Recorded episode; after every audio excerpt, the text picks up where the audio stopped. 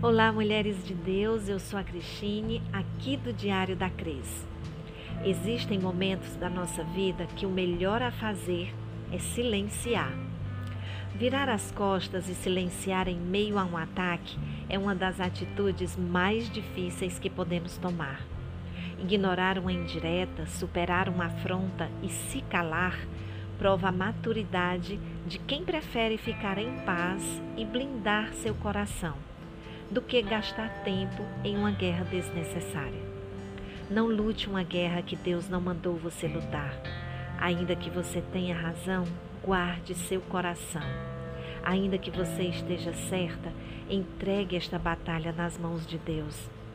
Fazer silêncio no momento certo também é um posicionamento, e se calar também é uma arma de guerra. Amém.